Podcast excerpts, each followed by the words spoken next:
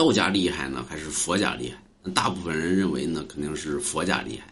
其不然，其实应该是道家比较厉害，对吧？但是呢，说道家厉害呢，佛家呢本起源于道，也就是咱们说呢，你看李世民呢，为什么找自己的祖宗找了个李二呢？对吧？因为老子骑青牛出函谷关丢了，啊，所以丢了之后呢，李世民认祖就认了个李二，因为反正你找不着他，对吧？